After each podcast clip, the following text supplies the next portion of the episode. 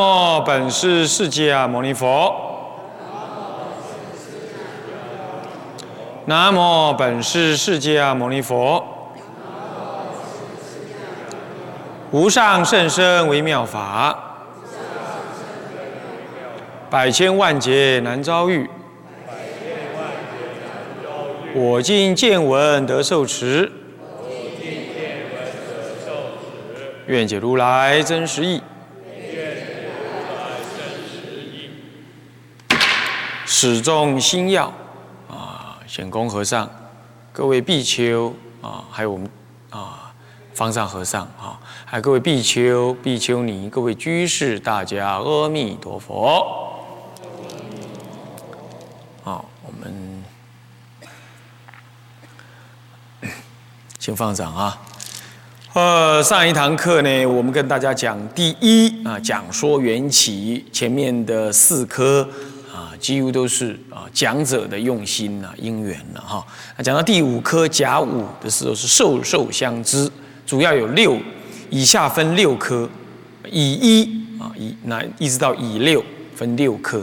那么这个呢，主要是在讲受方，呃这个这个这个受学的人，也就是听经的人，要怎么样子的来来来来来来用心，好这样子你才会有效。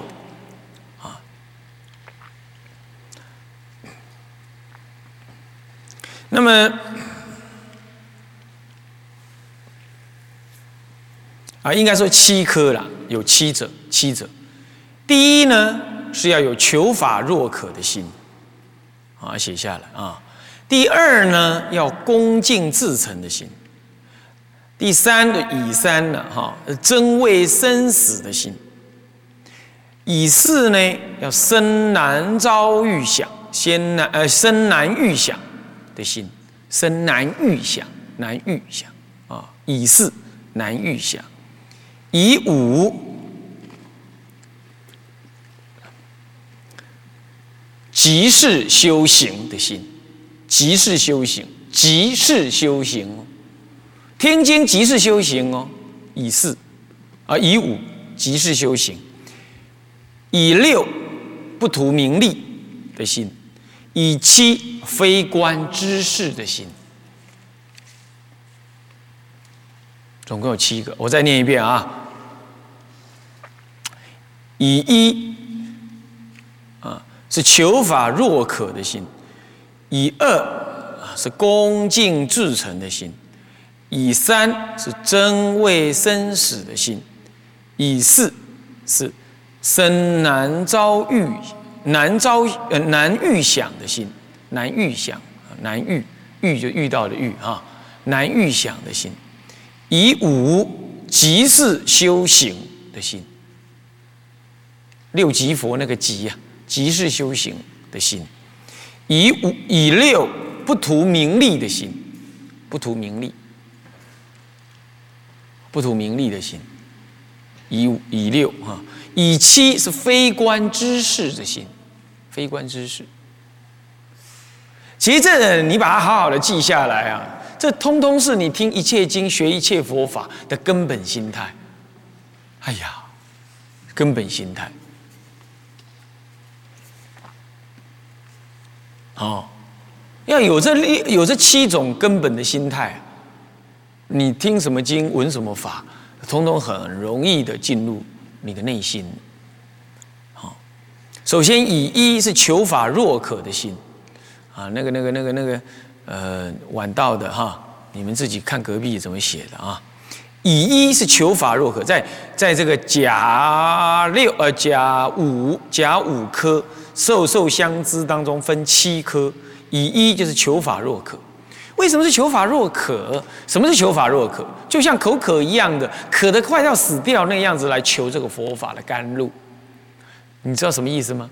就是说，我们已经眼看着就要堕落轮回了，眼看这一辈子快要完了，没希望，几乎是到这种样，已经到这样几这种情况了。那我我要没佛法，我看怎么办哦？那种恐惧、渴望。那种内心的那种揣动难安呢？哎呀呀呀呀！这个渴望他能够解救我于万一，解救我的倒悬于万一那种想法。所以诸位学佛法之前，先要观三界苦，先要观自己的苦，然后先要观自己呢，再这样下去要下地狱啦，那种感觉。你说哎呀，怎么这么悲观呢？这你怎么会悲观呢？你就是因为不够悲观，你才混到今天，你知道吗？你就是因为不会不够悲观，你才一日过一日的过日子。不然你们大部分，我看你们这种长相，三分之二以上人应该出家的，啊，整个脸都写了个苦字，啊，可是呢，总是没办法呀，这那个，所以就太大胆了，太大胆了，你就耗在那儿。所以我们应该要告诉自己说，苦，苦逼。然后苦逼了，哎呀，我要有佛法来帮助我。那个时候我就渴望于佛法，这种渴求之心要现前。诸位啊，你要来听什么样子的佛法都一样，不是说我说的才这样，不是。任何一位长老大德，即便是你听光盘、光碟片啊、录音带儿，呃，或者叫磁带啊，呃。嗯你都要有这种心情，要求法若渴的心，用真心好药的那种心情啊。那么以二恭敬至诚、恭敬至诚的心，你求法若渴，但是有人呢不恭敬哦，他讲你看你讲什么，我能拿多少来用就是，那就那就求法虽然有点渴。那就好像你求钱也很点渴，可是你求钱你就去你就去做人家的生意，对不对？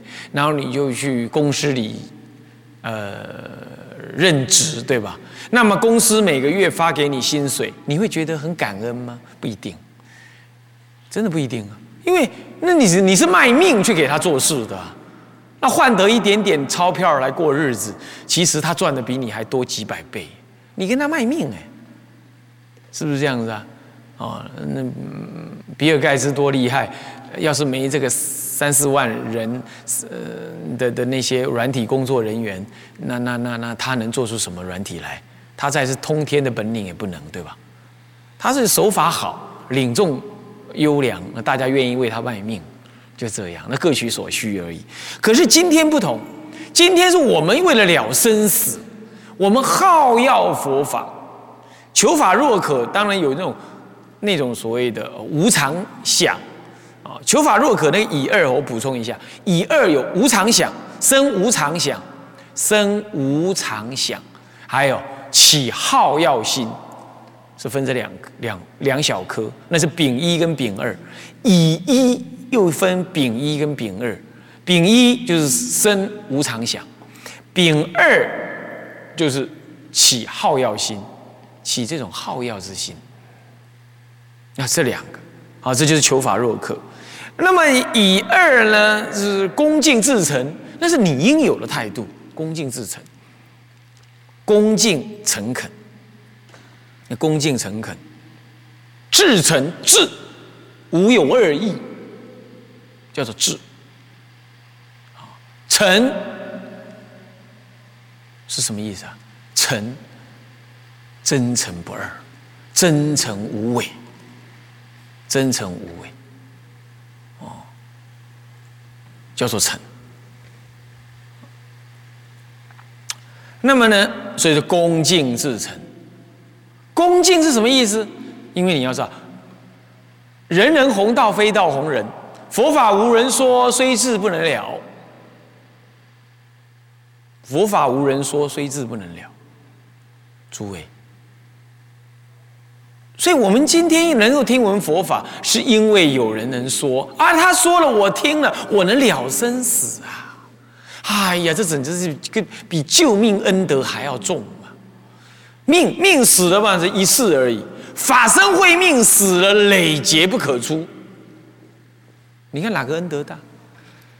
所以我常常讲说，皈依了。我说皈依了之后，你就要用法名，你不要再用那个俗名了。当然，除了说世间的正见呢，你还是用俗世俗名以外，皈依了，你平常同参道友之间就应该称法名。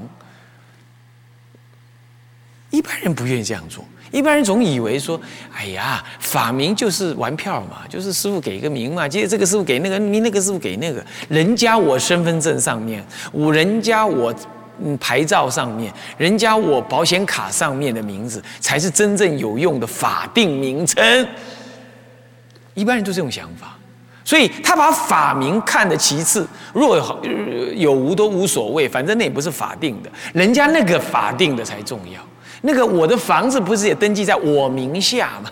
那个名那才是真名。其实这是不对的想法。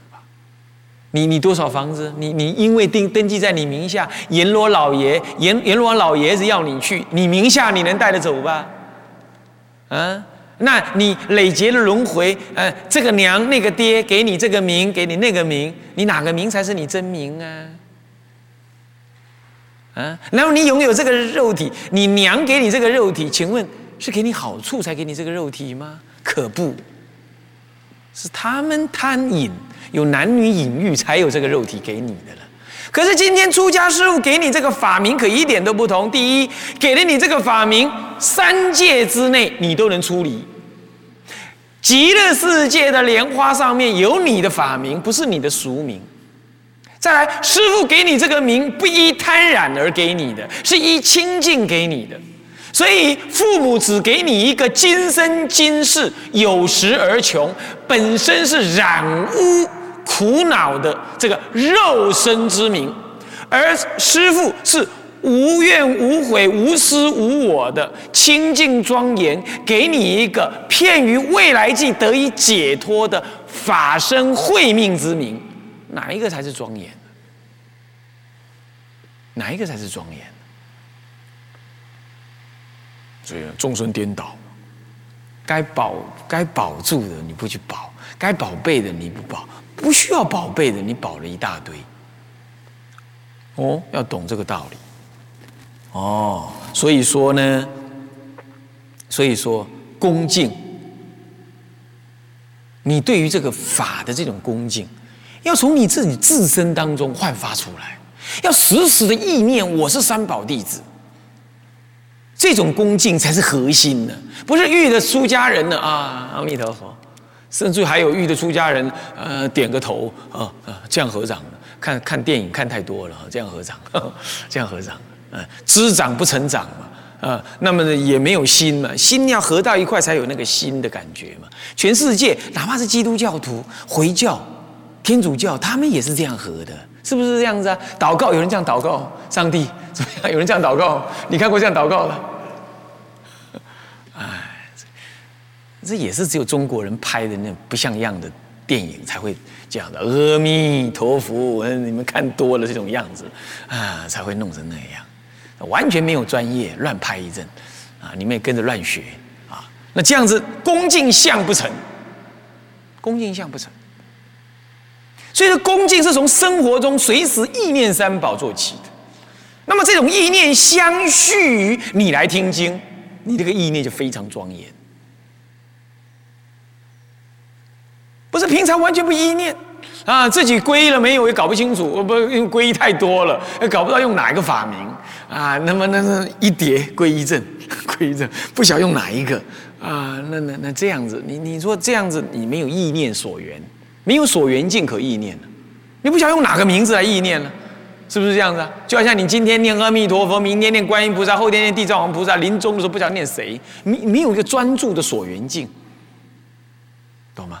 那怎么办？好，没关系，你回去用电风扇一吹，看哪一张皈依证吹最远的，你就拿那个的名字当你的 当你的法号好了。你很难选嘛，师傅教你这种方法选嘛，对不对？啊，那怎么办？啊，那如果你只皈依一次，那就用那一次，你最幸福了啊，那你就最幸福，那一个就好，那才是真正法身慧命。所以父母给你一个有限的，本质上是染污的肉体之名。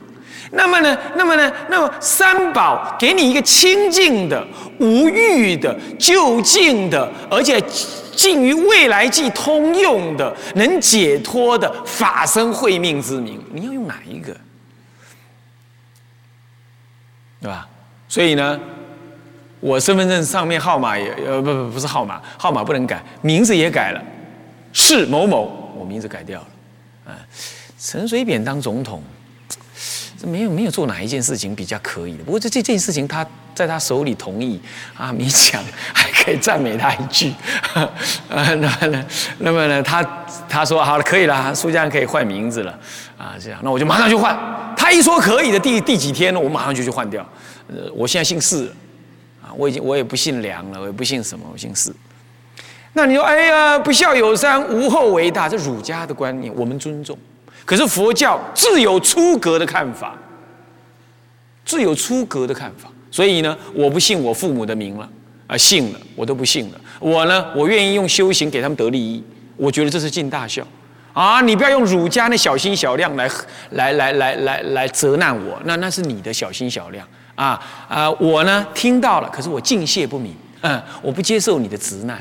因为我的价值比你，比你的价值不一样的，OK，所以这是恭敬。所以恭敬是从你的身心当中做起，所以你随时随随地来做起，这样叫恭敬。然后接着叫至诚，至诚是欲进对缘的时候无二心，无虚伪，叫做至诚。所以恭敬为因，至诚为果；恭敬为前，那么呢，至诚为后为用。恭敬为体，自诚为用，要懂这样。什么叫恭敬为体？恭敬是心的体，那么表现出来就自诚，不二意，是不是这样子啊？是不是表现出那种自诚的感觉？你看人家在跟你讲话，或者人家跟人家谈生意，你人家在跟你谈生意，然后你呢边打打你的电脑，边回个 email，边看看手表，我你那个生意就别谈了，一定谈不成，对吧？为什么？你没有自诚心嘛？你你不喜欢跟人家谈嘛？你眼睛不看着人家，你分心嘛？所以不自心，自心无二心，谓之自心。诚真诚，你不真诚嘛？无智无诚，世间法都不成立，何况佛法？何况听经闻法？对不对？所以要自诚啊，所以首先是恭敬啊，恭敬；其次就是要自诚啊。那么，那这是以二啊，授受相知的以二。那么以三呢，真味生死。本来恭敬至诚，其实也是包含的真味生死，在这里更把真味生死提出来，那就是更加的若饥若渴，更加的怎么样？更加的哎的目的是专注的。我知道听经就是帮我了生死。哎，听经不是好玩的，听经也不是呃，因为林小姐打电话来了，所以嗯嗯嗯不能不来，不是这样。那这样不是听经的意思。听经的意思是你真的想要了生死，想要知道了生死的方法。你有这种想法，你有这种需要啊，你有这种需要，所以你要这样做。这就是真为生死。所以你听经，你一定要常常会归。哎，我听了这句话，跟我的生死有没有关？请问，我刚刚从到从刚刚讲到现在，跟生死没关吗？至诚恳切，真为生死，这跟生死没关吗？你听懂这个道理了？你真心用上来没有？你就要反应，你自己就要觉醒啊！那么这就是真为生死，以三真为生死，你要有这种心哦哦。再来以四啊，以四呢？是生难预想，生难预想。诸位啊，这个佛法能够听闻的，也能实际去好修的，主要是人道。地狱恶鬼畜生，啊，地狱呢不闻不闻父母三宝名字，名字都没听过，还听闻佛法啊？那么呢，恶鬼恶鬼受苦啊，虽然没有地狱那么深呐，可是他呢沉闷在那里，郁闷在那里，他可以蹲在那个墙角那一边呢，蹲五百年，蹲五百年，一个大气不喘一下，睡在五百年，睡在那儿，这寒寒的窝在那儿五百年，如一刹那这样，所以他呢，就是就是那种那种那种撑脑跟愚痴不动啊，让他没办法心念起来去了知生命的实相，苦恼相，所以生不起修道之意。那那畜生呢？畜生只有两件事：饮食跟交配、传嗯传后代、繁衍后代。他只有这两种事，他什么都不知道，鱼吃豆顶，鱼吃。啊，那恶鬼是贪，就贪的饮食，只想着要贪饮食，整天就是饿在那儿贪。哪怕有福报的鬼啊，他也贪图那些什么，那那那那别人人类的祭祀，贪图他所拥有的财富，贪。啊，那么呢，写图的地狱呢，就是以嗔为主，所以造种种的嗔恶业下地狱，只是以受苦为父母，一切苦行苦具为父母。嗯，根本听不到佛法，就所以下三道根本听不到佛法。那么呢，人道暂且不提啊。我们说修罗道，修罗道其实是有天的福，没有天的德。它算是天人的一种，但是事实上没有天的德，它嗔心特别重。那么它属于天人的一种。那么我们再讲天人好了，天人游乐都来不及。那么呢，以以什么呢？以享乐为主，所以也没办法修行。享乐你要知道，那人乐起来快，那个那个欲欲乐一有了之后啊，什么样子的法门呢，他都修不了了。你要知道，那个是比苦还要可怕的。软贼就是乐快乐，快乐会比你什么样，会比那个恶法还难修行。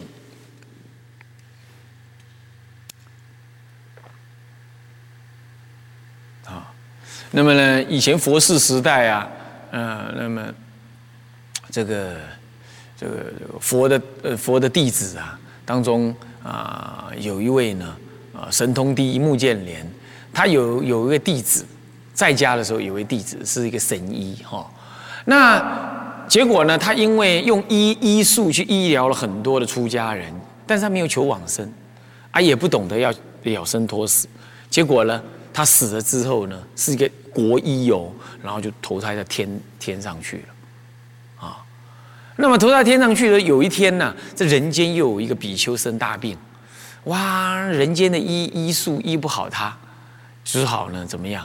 这是目犍连尊者就上到天上去找他徒弟，找他这个曾经当医生的这个徒弟，那么就这么天上在等着一下，他他有天眼通嘛，所以他知道他徒弟跑到哪去了，然后在天上等。等着等着呢，哎，在路旁边等着，哇，远远就看到一群人呢，天人呢，天子啊，骑着马车，哒哒哒就玩乐。那旁边有这个这个美丽的宫女陪着，然后在享乐，饮酒作乐，边骑着马车快速的这样从通过。一群人这样通过，通通是他认识的佛弟子，不过就不是就不是那个他的那个吃婆，那个他的徒弟。然后好了，他的徒弟呢也在当中，其中一个在后面。哒哒哒哒哒哒，这样过去了。前面都是，那其中有一个就是那个他要等的那个国医哦，也在后面，也骑着马，骑着马，然后骑着马车这样嘟嘟嘟嘟过了。所有人经过他，连看他一眼都没有，就像看他像看着臭名人一样，继续游乐，快乐的不得了。然后就就过过去，连点个头都没有，连点个头都没有，通通是他弟子哦，通通是他的弟子。那么，连这位大弟子，因为这位重要的那个国医这位弟子骑过去的时候，有啦，有点头，还举了一下手而已，就像过去了。哇，这尊者实在气不过了，说：“嘿，这这些三宝弟子。”所以我再想想啊，三宝以前的三宝弟子都已经这样了，现在三宝弟子呢，看起来不恭敬，其实也无所谓了哦。那个时候都已经这样了哈。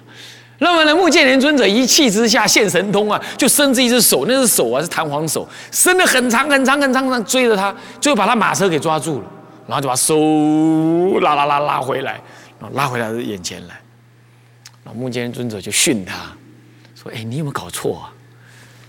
瓦达西，我是你什么人？你知不知道啊？我知道啊，你是我人间的师傅啊。”好一个人间的师傅，让你看到师傅站在这里站这么久了，你竟然连停一下都没停一下。然后说：“你知道吗？你知道吗？我们这位大德这位国医大德，你知道他好整以暇，眼不红气不喘的，就回答他师傅，他是不是大阿罗汉哦，他一点都不担心哦，他就跟他讲，师傅，啊是啊，我是没停下来，不过您看我在我前面那那一大票，那一大票骑着那个辫子马车的那些人，哪一个不是你徒弟？都不是对吧？我们都师兄弟嘛，是吧？目犍连想是啊，对嘛？那你看他们，乃至于连点个头、举个手都没有哎。目犍连想，嗯，对呀。那我已经很不错了，我都点头，我还举手了嘞。